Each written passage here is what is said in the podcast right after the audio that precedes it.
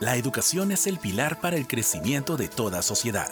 Al mismo tiempo, la tecnología nos permite estar más conectados. Por eso, la educación utiliza estas herramientas para llegar a todos, de una manera asertiva, amena y eficaz. Así surge Contacto Digital, un momento donde ponemos pausa y te informamos sobre el potencial y la actualidad de la educación virtual. Contacto Digital, la educación en tus manos. Hola, ¿qué tal? ¿Cómo están? Bienvenidos a Contacto Digital. Sé que ha sido una larga espera, pero estamos de vuelta con un nuevo equipo, con un nuevo formato para darte lo mejor, los mejores programas educativos de alta calidad. Bueno, sin más preámbulos, vamos a lo que nos interesa, al tema de hoy. Después de haber conversado y planeado con nuestro equipo, hemos decidido que el primer tema que les vamos a entregar es uno que genere impacto entre los jóvenes estudiantes. Y para eso hemos traído a un especialista para que nos pueda dar esa claridad que necesitamos. El tema en cuestión es el papel de los padres en la educación. Obvio que el papel de los padres en la educación universitaria es diferente que la educación primaria y secundaria, pues los estudiantes universitarios ya son adultos jóvenes que están tomando decisiones independientes y responsabilidades académicas. Sin embargo, los papás aún pueden desempeñar un papel de apoyo y orientación a esta etapa. A continuación, la presentación de nuestra invitada y desde luego mi compañero Jean-Pierre con la entrevista al especialista. Llegó el momento de conversar con los especialistas en Contacto Digital, la educación en tus manos. Joana Herrera Sommerkamp, psicóloga con más de 15 años de experiencia en el campo de la psicología, especializada en psicología educativa, desarrollo humano y en intervención psicológica en problemas de aprendizaje, trabajando en diversos entornos profesionales, incluyendo clínicas, escuelas y empresas. Joana Herrera Sommerkamp es nuestra invitada especial en Contacto Digital.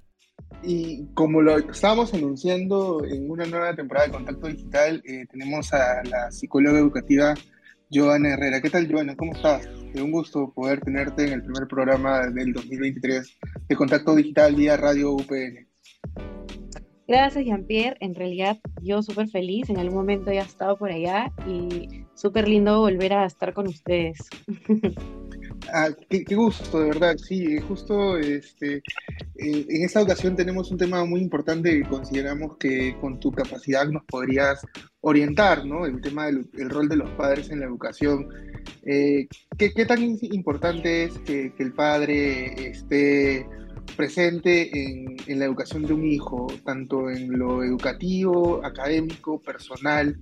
¿Qué nos podrías comentar bajo tu experiencia y los conocimientos que nos podrías brindar?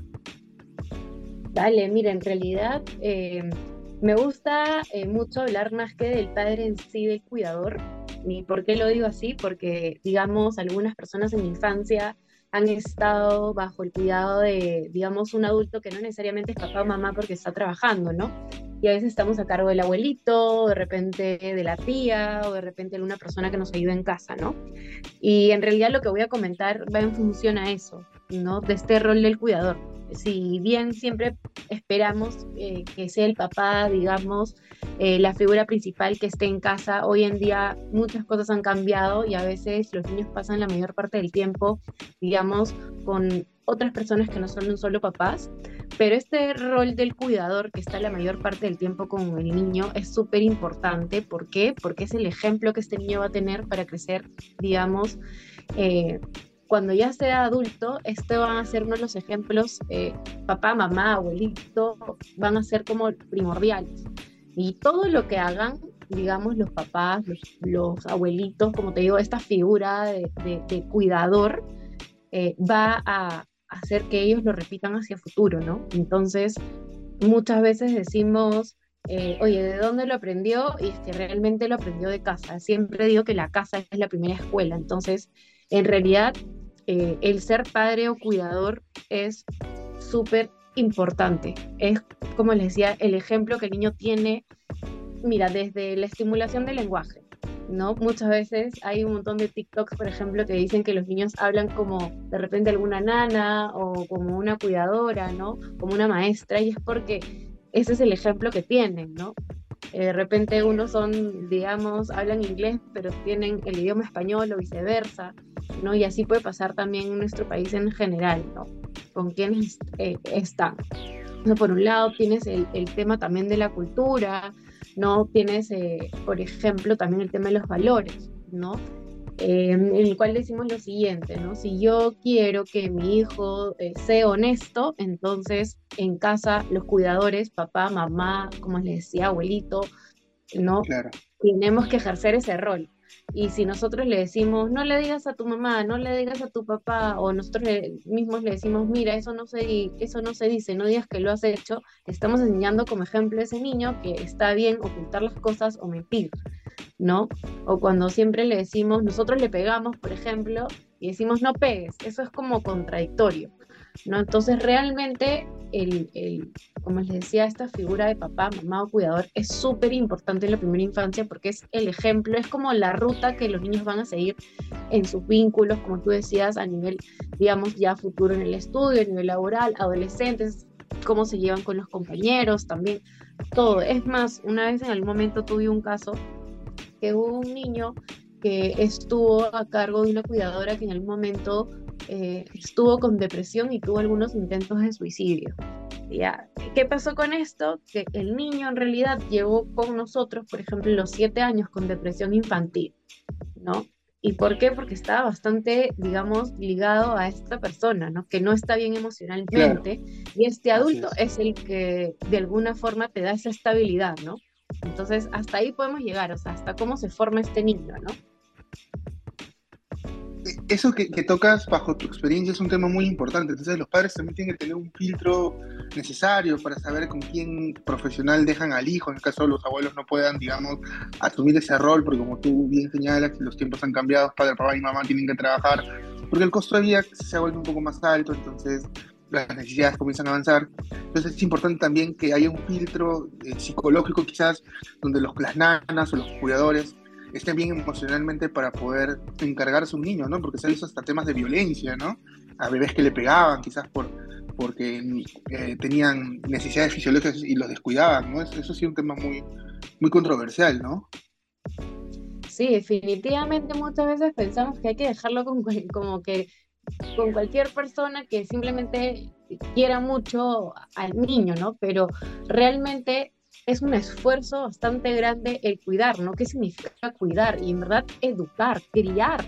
No, no es solamente ver que no se caiga, al final ejerces una crianza cuando estás la mayor parte del tiempo con el niño, ¿no? Por ejemplo, de repente algún niño de dos años que no hay una guardería, ¿no? Estás desde de repente nueve de la mañana, ocho de la mañana, que llega hasta que viene de repente papás de trabajar seis de la tarde, y estás la mayor parte del tiempo, ¿no? Entonces, es importante que aquellas personas que deseen ser, digamos, cuidadores, nanas, mira, el nombre que le queramos poner en realidad, sea una persona que tenga ciertos estudios, cierto conocimiento, porque como les decía, se va a encargar de la crianza, va a ser una crianza compartida, ¿no?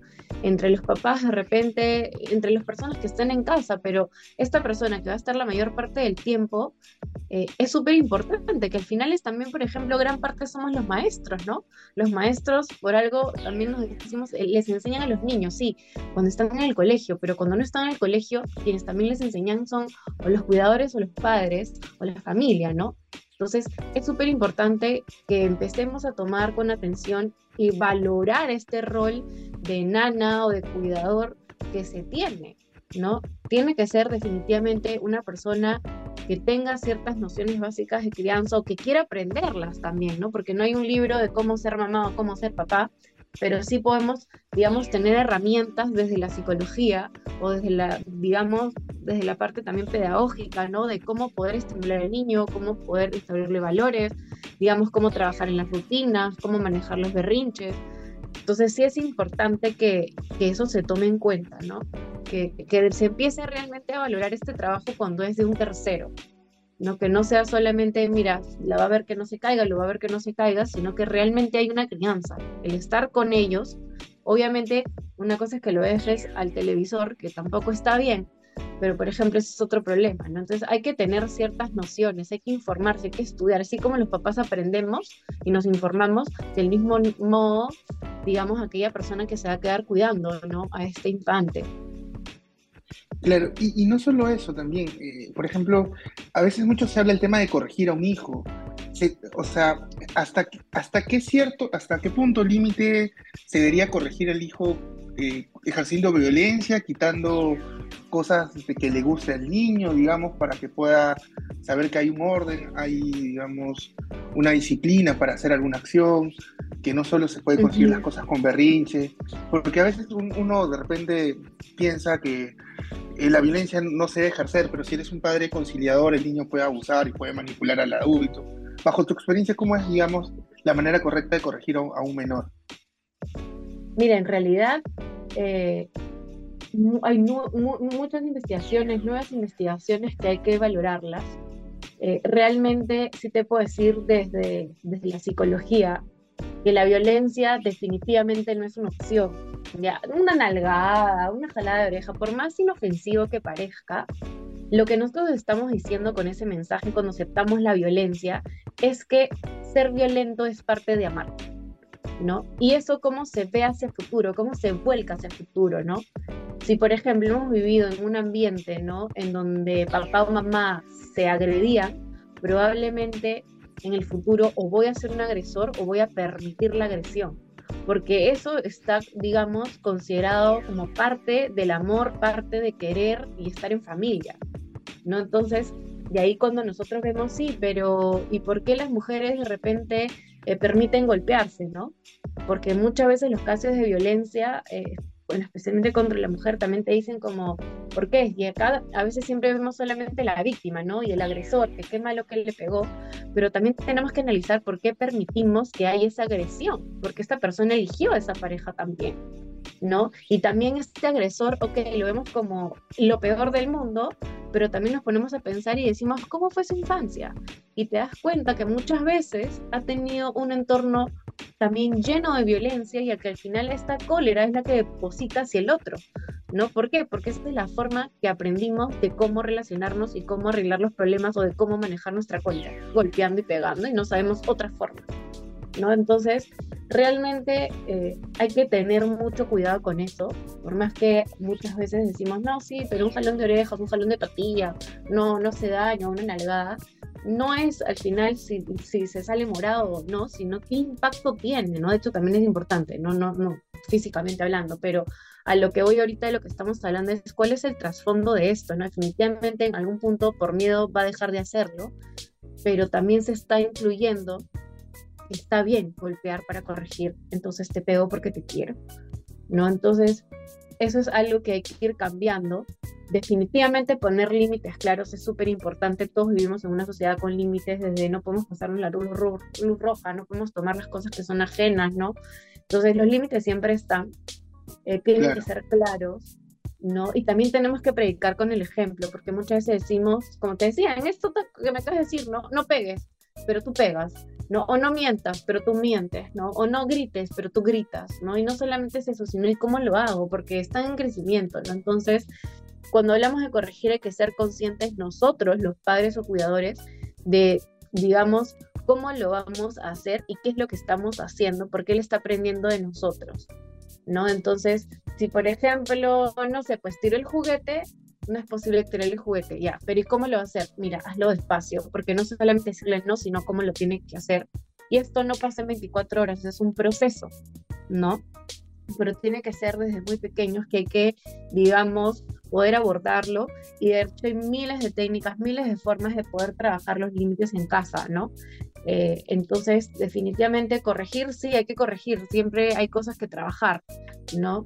Pero hay que, hay que corregir sin agredir, porque si no, ¿cómo aprendemos? ¿No? Entonces, en realidad es, bastante amplio lo que hay que decir, pero definitivamente hay que poner límites, definitivamente eh, decir no es válido, definitivamente sentir todas las emociones, feliz, triste, molesto, son válidos y siempre cuidando de agredir al otro, ¿no? Como les decía, de no afectar al otro. Y la violencia yo sí la consideraría, consideraría que no es una opción en ningún ámbito, ¿no? Claro, pero dentro de esas eh, recomendaciones, sugerencias, en todo caso la comunicación va a ser clave. O sea, decirle al hijo, y como se dice, también ser consecuente, ¿no? Este, si tú haces algo, esto va a tener una consecuencia, pero sin gritar, hablar despacio, calmarse, para que el niño, digamos, también pueda entender que, que es mejor estar en ese ámbito, ¿no? De tranquilidad, de paz, y pueda desarrollar, desarrollar sus capacidades cognitivas de una mejor manera, ¿no? Sí, definitivamente, por eso ahora se habla mucho de consecuencia, ¿no? Porque es algo que está basado en tu decisión, ¿no? Eh, muchas veces también, por ejemplo, eh, uno dice, no, no sé, pues, ¿no? Hay veces que, por ejemplo, ¿no? Le dices, ya, ¿quieres arroz o quieres papa? Porque esas son las opciones. Ya, eliges arroz ya, ok, elijo arroz y después no, ya no quiero, quiero papa. Bueno, pero tú elegiste, ¿no? Entonces, cuando damos las indicaciones, ok, eliges arroz, pero ya no lo vas a poder cambiar hasta que, digamos, no sé, pues, ¿no? Hasta la siguiente vez que puedes volver a elegir, que viene a ser, no sé, pues en la tarde el snack. Entonces, hay que comerlo. Y si tú lo eliges, eso es lo que hay que comer, ¿no? Entonces, por ejemplo, ahí le estamos dando la opción a él elegir o ahí elegir, decir, ok, arroz o papa, ¿no? Estamos hablando de repente ya 3, 4 años, ¿no? Este, desde chiquito también, pero digamos, un poquito más grandes son más conscientes. ¿Y cuál es la consecuencia, no? Ok, si tú lo eliges es algo que vas a tener que comer, porque tú lo estás eligiendo, ¿no? Y si no, va a pasar esto. Entonces, al final, los hacemos también responsables de lo que ellos van eligiendo y obviamente son elecciones que pueden estar dentro de su control, ¿no? Eh, a veces, por ejemplo, me dicen, sí, pero eh, ¿cómo le va a dar elegir? Bueno, le puedes dar elegir de lo que tienes, ¿no? Si estás cocinando, no sé, pues no chaufa y estás cocinando, no sé, pues entrada papa la, papa la mancarina, no sé, o papa nomás, eh, según la porción puede elegir, pues, ¿no? Un poco qué es lo que puede comer, ¿no? Eh, pero de lo que tú tienes, y obviamente en función de repente, ¿quieres tres uvas o quieres dos uvas? Sea, cosas que realmente ellos puedan elegir, porque hacerlos partícipes también es importante. Lo que sí, obviamente, no le puedes decir qué quieres comer de todas las variedades, porque tampoco es, es coherente, ¿no? Al final el adulto también pone la primera pauta. Entonces, a veces también cuando les damos a elegir, tiene que, que ser coherente, ¿no? le vas a poner el polo rojo o el polo azul, pero si está en invierno le voy a decir cuál de tu clase quieres elegir porque de repente no lo va a poder hacer todavía porque es muy pequeño, no quiere elegir un, no sé, pues mi hija quiere elegir un vestido cuando está lloviendo. Entonces, tiene que estar en función a sus posibilidades y obviamente también consecuencias, ¿no? Eh, de qué es lo que hago. No me acuerdo que una vez mi hija me dijo, yo quiero ponerme unos tacos de juguete, ¿no? Para ir al parque, ¿no? Y le dije, ¿estás segura? Porque esos tacos, por ejemplo, no sé, pues, ¿no? La última vez te sacaron herida, ¿no?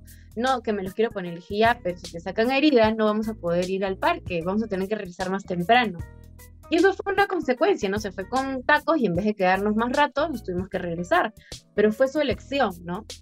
Entonces es importante que ella, por ejemplo, en este caso, ¿no? ella se dio cuenta que la próxima vez ya no podía ir en tacos al parque porque obviamente le iba a sacar herida, ¿no? Y la siguiente vez ya no eligió lo mismo, ¿no? Entonces son cositas pequeñas que de repente nosotros los adultos nos molesta porque es como, ay, pero yo ya sé que voy a regresar, me va, me va como a, a fregar el plan, ¿no? Este, pero eso los ayuda también a ellos a ser responsables de lo que eligen. ¿no? Entonces, exacto, entonces son cosas sencillas, ¿no? Por ejemplo, ¿qué, chocolate quieres? ¿Este o este? Este. Lo abre, lo chupa, no me gustó, bueno, ya lo elegiste, la próxima eliges otro, ¿no? Entonces, claro, a mí me molesta porque de repente yo sabía que no le iba a gustar, pero también si nosotros no dejamos equivocarse a nuestros hijos, entonces ¿cómo van a aprender? ¿No? Y ahí también un poco que no se caiga, que no se golpee, que no se que, no suba, que no baje, que no abra, que no cierre, sí, pero porque se va a chancar el dedo, sí, pero no podemos estar protegiéndolos de todo. Obviamente, este, los niños se van a caer, los niños se van a golpear, ¿no? Eh, siempre, obviamente, en función en, cuidar su integridad, siempre, pero hay cosas que, que digamos, eh, no, no, corres porque te vas a caer, bueno, tiene que correr y se va a caer eventualmente, ¿no? Pero son cosas que, como te digo, sí tenemos que ir manejando. Creo que todo tiene sus consecuencias. Eh, como todo en esta vida, cada cosa que decidimos tiene una consecuencia y ellos también pueden irse formando desde pequeños en la medida de, digamos, de lo posible y de su edad y siempre con un rol de adulto que vaya guiando ese camino, ¿no? Eso es también importantísimo. Eh, dos preguntas para finalizar y de verdad esta charla es muy interesante porque de hecho va a ayudar bastante para, para el cómo los padres puedan criar de ahora en adelante a sus hijos. En el caso de los, de los divorcios, ¿cómo lidiar con la educación de los hijos? Porque se supone que ya no están presentes en una misma casa y tienen que ir ambos padres la responsabilidad. Y también, eh, ¿cómo los padres deben priorizar una buena calificación o que los hijos aprendan en realidad en la materia, bajo su experiencia? ¿Qué nos podría decir? ¿Me puedes repetir la última, por favor? Sí, claro. Sí, sí primero vamos, como, como, le decía, en el caso de divorcio o una separación, ¿cómo separar los roles para la educación del, del, hijo? Mira, en realidad, ah, quiero decir algo súper importante, ¿no? A veces decimos, sí, pero es mejor que los papás estén juntos o es mejor que los papás estén separados. En realidad va a depender mucho de la dinámica, ¿no? Eh, de nada sirve que estén juntos y que se agregan, ah, se agregan todos los días, ¿no? O que discutan todos los días, que se griten todos los días, porque eso no es sano. Entonces, si no hay una relación sana, a veces la relación sana puede darse por separado, ¿no? Entonces, en realidad de estar juntos separados va a depender mucho de cómo es la dinámica, porque pueden, puede haber un divorcio con papás separados, pero una relación muy saludable. Y muy respetuosa entre los padres y puede ser mucho más sano que estando juntos y todos los días peleas, todos los días problemas.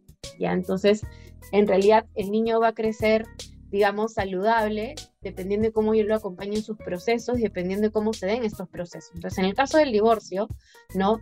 Uno, eh, siempre es importante que se lo comuniquemos a los niños. Ya muchas veces me encuentro con papás que me dicen, no, ellos solitos se han dado cuenta. Y el problema con que no lo digamos es que los niños se hacen fantasías de por qué mis papás ya no se quieren o ya no están juntos. Claro. claro. Entonces, muchas veces empiezan a culparse o a ser responsables de eso que fue de los adultos. Entonces, uno definitivamente es conversarlo. Hay formas de decirlo para cada una de las edades. Para eso estamos nosotros los psicólogos también, para poderlos orientar en si van a pasar por un proceso así, cómo comunicarlo. Eso es en cuanto a la comunicación a los hijos, ¿no? Y lo otro es nosotros como adultos tenemos que ser responsables y no involucrar a nuestros hijos en nuestros problemas de pareja o maritales que no funcionaron. ¿Ya? ¿Cómo así? No podemos decir, ay, porque no me das esto, entonces no te lo dejo ver, porque no me das esto, entonces no se va contigo. O sea, el niño no es una pieza, ni un trofeo, ni un, o sea, ni un juguete para estar. No, no porque es mío. Es como si los adultos hicieran berrinche con los niños, ¿no? Entonces, hay que cuidar mucho eso. Es algo que pasa muy frecuente. Nos molestamos y usamos a nuestros hijos como piezas de ajedrez para conseguir algo. ¿ya? Y los niños no deben de estar en el medio. ¿ya? Eh, tiene que, los adultos somos los que tenemos que trabajar muy duro en que la relación que tengamos como pareja se separe de la relación que tenemos como padres. Y como padres siempre tenemos que buscar en dar lo mejor ambos, ¿no? Separados. Este, entonces, un poco para redondear la idea, hay que, hay que dividir ¿no? El, problema de pareja que haya sido infidelidad, agresión, etcétera, etcétera, etcétera, porque de repente no nos llevamos bien, lo que ya pues nos casamos muy jóvenes, lo que haya sido, ya, eso es un tema de pareja, ¿no? Y después tenemos que ver como padres, si bien obviamente eh, siempre se dice, ¿no? Para estar, hay que estar bien, digamos, nosotros como adultos para poder ejercer un, buen rol como padres, y eso es básico, ¿no? Entonces, si van a estar juntos, hay que resolver los problemas de adultos juntos, ¿no? Para tener este rol, y si vamos a estar separados, ok, ¿cómo lo vamos a hacer de forma respetuosa separados? Sea cual sea la razón, o sea, la necesidad o lo que haya pasado, ¿no? He tenido familias de repente con uno de los dos eh, roles, digamos, de repente en la cárcel, ¿no? Esto también se explica, no es que se oculta, se miente, porque en algún momento los niños lo van a saber y es mejor no mentirles. Pero como decía, hay que explicarlo, ¿no? Y trabajar con eso, no trabajar con eso, pero definitivamente sí es separarlo ¿no? Y poder trabajar ambas cosas, nuestro rol como adultos, como pareja eh, y como padres, ¿no? Eh, según lo que vaya a ser la dinámica, pero no, no los pongamos en el medio por, por temas de adultos. Definitivamente eso no es sano. Y tampoco que tu papá es malo porque yo estoy molesta, entonces tu papá es malo, tu mamá es mala y ella no te quiere y yo sí te quiero, porque eso es un juego del adulto que realmente no tiene por qué involucrar al niño, porque lo único que hace es realmente afectarlos, ¿no? Y ponerlos como hacia un, un, lado o al otro, pero para, para nosotros, ¿no? Para como el adulto poder ganar algo, ¿no? Y estás afectando, como te decía, a los niños que no tienen nada que ver en esto, ¿no? Entonces, eh, más allá de los líos que puedan haber entre adultos, va a ser importante la comunicación en el bienestar de los hijos y dependiendo de cada, digamos, este, eh, disponibilidad que ellos tengan, ambos padres pudieran lidiar con la educación de la mejor manera para que su hijo sea, crezca en un desarrollo eh, óptimo para su aprendizaje, su estimulación y su crecimiento eh, personal y, educativo, ¿no? Sí, sí, o sea, separar, separar, como les digo, los problemas de los adultos y los adultos, y en la crianza en realidad la comunicación es súper importante. Muchas veces nosotros, ya sea cuando hay un proceso legal también, eh, se ponen las reglas, que es lo que estamos hablando, ¿no? ¿Quién va a hacer qué, cómo? ¿No? Y realmente ambos padres tienen que aportar la seguridad y cubrir las necesidades básicas de los hijos, más allá si eres papá o mamá.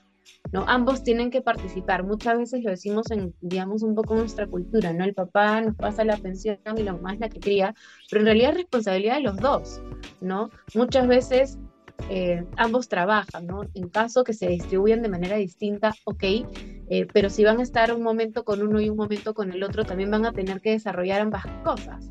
¿No? Ya sea que te pasen una pensión, hay que administrarle y hay que cubrir sus necesidades, y si te estás de visita, también vas a cubrir las necesidades de tu hijo, ¿no? Porque no va a estar de visita contigo el fin de semana y vas a estar llamando a decir, bueno, ¿y qué le doy de comer? ¿Y cómo lo puesto? ¿Y cómo, le leo el cuento? ¿Y cómo es el colegio? ¿Y cómo es la tarea? ¿no? O sea, estas cosas tienen que darse de los dos porque el niño tiene que saber que puede contar con un papá y con una mamá suficientemente responsable, capaz y con la confianza para poder, digamos, acudir a él cuando necesite algo, ¿no? Entonces, esto es súper importante, ¿no? Que ambos puedan darle, eh, digamos, cubrir sus necesidades, ¿no? Y, en cuanto al tema académico, te, mencionaba, este, Joana, y muchas gracias de verdad por estos minutos que nos está dando, que de verdad va a ayudar bastante a que los padres puedan, digamos, cambiar ese chip, ¿no? De cómo la, que es la crianza hacia sus menores hijos. Es importante que los padres se enfoquen mucho en las calificaciones o, o que prioricen el aprendizaje más allá de una buena calificación, que el hijo vaya aprendiendo la materia de una buena manera, más allá que obtenga una buena calificación o no. Porque lo otro es consecuencia del aprendizaje, ¿no? En realidad es bastante complejo, porque lo que pasa es que cada, cada escuela también tiene, digamos, un estándar diferente, ¿no? Y a veces nosotros como papás buscamos un colegio que a nosotros nos guste, ¿no? Que nos parezca el mejor, pero no necesariamente se ajusta al perfil de nuestro hijo, ¿no?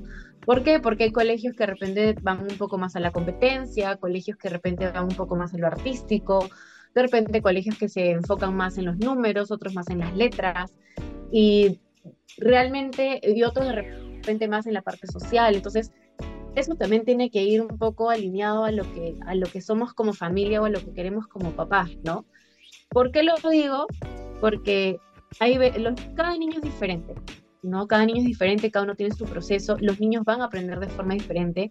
Efectivamente, tenemos hitos en el desarrollo o estándares de aprendizaje que tenemos que considerar, como leer, escribir, sumar, restar, vivir, multiplicar, ¿no?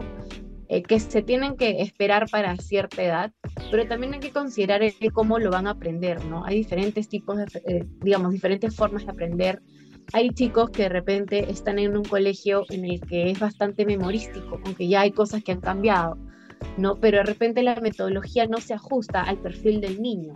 Entonces, el niño puede aprender, pero de una manera distinta, ¿no? Entonces, no es que el niño necesariamente no pueda sacarse un 20, sino que la metodología no hace que se saque un 20, porque estamos nosotros comparándolo hacia una metodología específica. ¿no? Yo en terapia, por ejemplo, hay niños que trabajan con papel y hay niños que no pueden trabajar con papel, que trabajan en pizarra, otros niños que trabajan con material concreto, ¿no? Entonces, cada niño es un poco diferente, ¿no? Entonces, hay niños que les doy el material concreto y en cinco minutos ya aprendieron, pero si les doy el papel se van a demorar muchísimo. ¿No? Y eso no te hace más o menos, sino que son diferentes. Entonces, hay escuelas que ahora están incorporando los diferentes tipos de aprendizaje para poder llegar mejor a cada uno de los niños. Entonces, si bien la calificación nos va a dar una idea de cómo va nuestro hijo, no solamente tenemos que ver el número como, ah, se sacó, eh, o la letra, ¿no? Ah, ya, si se sacó A, se sacó B, o se sacó este, 13, 14, 20, 18, 15, sino el si se saca un 12, un 10, una C, un D, ¿qué es lo que está pasando? Es la metodología, hay algo que está pasando en, mi hijo, necesita algún tipo de ayuda. O sea, realmente leerlo un poco más para poder ayudarlo y que no sea solamente el niño ese número, sino el proceso, ¿no? Entonces, creo que es, son varias cosas. Uno, que realmente esté un colegio que más o menos se ajuste a nuestra familia, también al perfil de mi hijo. Esta primera infancia, digamos, cuando esté en el niño, nos da bastantes luces de qué, digamos, de cómo podría ser el colegio al que vamos a ir. Ya solamente que no siempre lo vemos pero ahora que en los niños hay, tenemos también psicólogas, podemos ver este proceso también para poder decir, ok, ¿hacia dónde lo voy a llevar a estudiar? ¿no?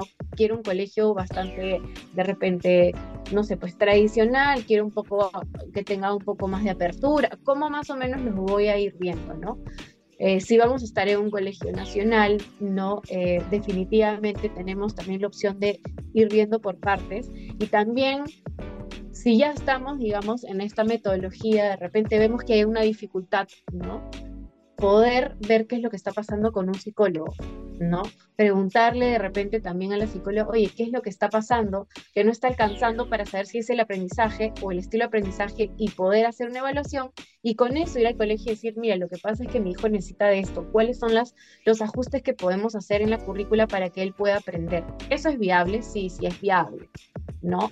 Eh, si, por ejemplo, yo veo que no le está yendo bien, de repente hay un tema emocional.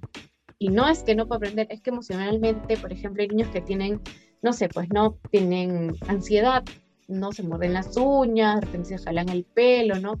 Y hay algo que está generando que no pueda aprender bien porque está muy tienen estrés, los niños tienen estrés desde chiquitos, ¿no? Pero no los manifiestan igual, que los, igual que los adultos. Pero si a un adulto, cuando está estresado, le cuesta trabajar, imagínate un niño que está en proceso de aprendizaje general y está en desarrollo. No, entonces, yo sí invitaría a los papás a no solamente ver el número, sino comprender el número y darle un porqué. ¿Qué es lo que está pasando que mi hijo no puede alcanzar de repente este promedio estandarizado, ¿no?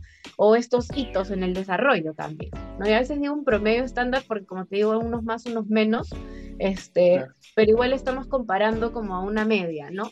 O sea, ¿qué es lo que está pasando que no puede llegar ahí?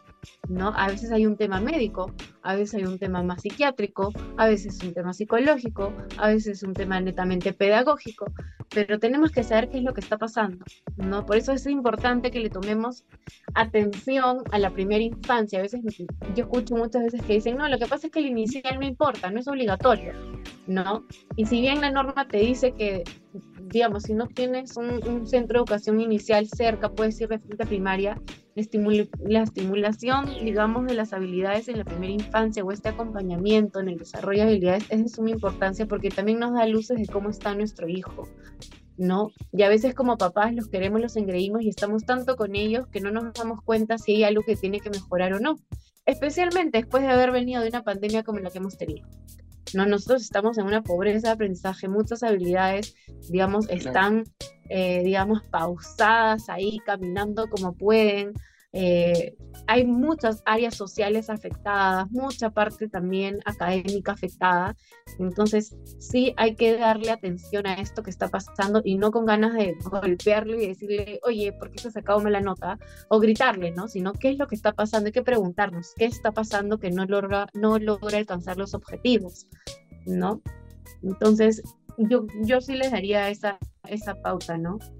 De antes de gritar, eh, explorar, preguntar y saber qué es lo que está pasando con los diferentes profesionales. Siempre un psicólogo educativo los va a poder orientar en la parte escolar, ¿no? Y eso de la mano también con un psicólogo clínico, también si hay algo emocional que está pasando, ¿no? Que esté afectando sus notas. Muchas veces en mi experiencia, ya, ya tengo más de 15 años de experiencia en el rubro educativo, y me han vendido muchos casos que venían por un problema de aprendizaje y el aprendizaje era consecuencia de un tema emocional. Había algo que emocionalmente no estaba bien y no se podía concentrar, no podía rendir, baja autoestima y eso hacía que se saquen malas notas. ¿no? Entonces, eh, como papás, leamos un poquito más allá la libreta, ¿no? no nos vayamos solamente a que nuestro hijo es un número porque no es así, no hay un más allá de verdad, Joan, ha sido muy gratificante poder conversar contigo. El, tiempo siempre a veces es un poco cruel, pero nos gustaría en algún momento también volver a tenerte como invitada. Y si también fueras tan amable, ¿dónde te podrían encontrar las personas que quisieran acercarte hacia ti y, que puedas, digamos, ver por el crecimiento de sus niños, ¿no? Que los puedas ayudar. ¿Hay una cuenta de Instagram quizás donde te puedan ubicar? Eh, en realidad trabajamos con nuestra página web, en principio estamos ahí trabajando con el Instagram eh, y el Facebook, pero nos encuentran como SUE, Centro de Desarrollo Humano SUE, que es Z-U-E-H, no www.zueh.com.p. Y, este, y bueno, en la página web están también nuestros teléfonos de contacto, ¿no? nuestro WhatsApp, ahí nos, lo, nos pueden escribir y cualquier cosa, encantados de poder orientarlos, escucharlos, ¿no? Sí, de verdad, muchas gracias por, por, por ser la primera invitada de Contacto Digital, eh, tu, educación en tus manos y, que te vaya muy bien. Ha sido muy gratificante poder conversar contigo sobre este tema que, que, sin duda, como tú dices, luego de la pandemia ha marcado un precedente y ha, ayudado a entender también los problemas psicológicos, qué tan importante la salud mental, al igual que la salud física, ¿no? Sí, no, yo encantada, súper agradecida, en verdad un súper gusto estar aquí, me encanta compartir mi experiencia y creo que yo cerraría diciendo que para que un niño esté bien, para que un niño esté bien, el adulto tiene que estar bien. Hay mucho trabajo que hacer en nosotros los adultos como papás para poder dar lo mejor de nosotros. Sí, pues. De verdad, muy agradecido, Joana, por, tu tiempo y, que te vaya siempre bien. Cuídate. Gracias por, por estos minutos y por todo el conocimiento. no, encantadísima. Cuídense. Chao. Contacto Digital es un programa producido por la carrera de Educación y Gestión del Aprendizaje de la Universidad Privada del Norte. Radio UPN, conecta contigo.